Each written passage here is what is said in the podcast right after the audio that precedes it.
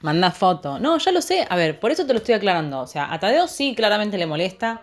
Eh, por eso te lo estoy aclarando también. O sea, yo realmente te tomé cariño, te quiero, creo que eh, fuera de Twitter sos una persona linda con la que se puede charlar, con la que se puede conversar.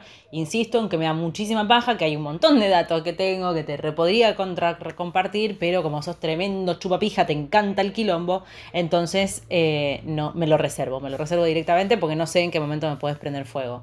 Eh, yo me arriesgo a que me cagues la existencia y que Tadeo se recontra enoje conmigo y me deje hablar para siempre sí, me arriesgo. Está mal y sí, también es completamente cuestionable moralmente. Ahora, esto no significa que em, yo justamente me vaya ni a privar de hablar con quien a mí se me cante la chota, eh, ni obviamente tener que salir elegido. O sea, realmente, si a mí Tadeo me dice, es tu amistad con Víctor o, la relación con nosotros, yo no voy a decir que elijo la amistad con Víctor, pero no voy a estar nunca con una persona que me condiciona con quién tengo que hablar y con quién no. O sea, eso yo lo dejé en claro desde el momento cero en que me vienen preguntando si estoy en pareja, si estoy soltera o qué carajo.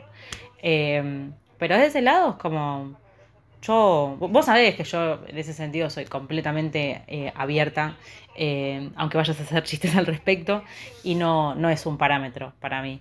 Pero, pero bueno, también obviamente eh, tengo que respetar a la persona con la que estoy, pero obviamente el hecho de que esté a 200.000 kilómetros de distancia hace que yo pueda hacer lo que se me cante el orto, y después vemos, y si a él le molesta, y bueno, lo tendremos que conversar en privado, qué sé yo.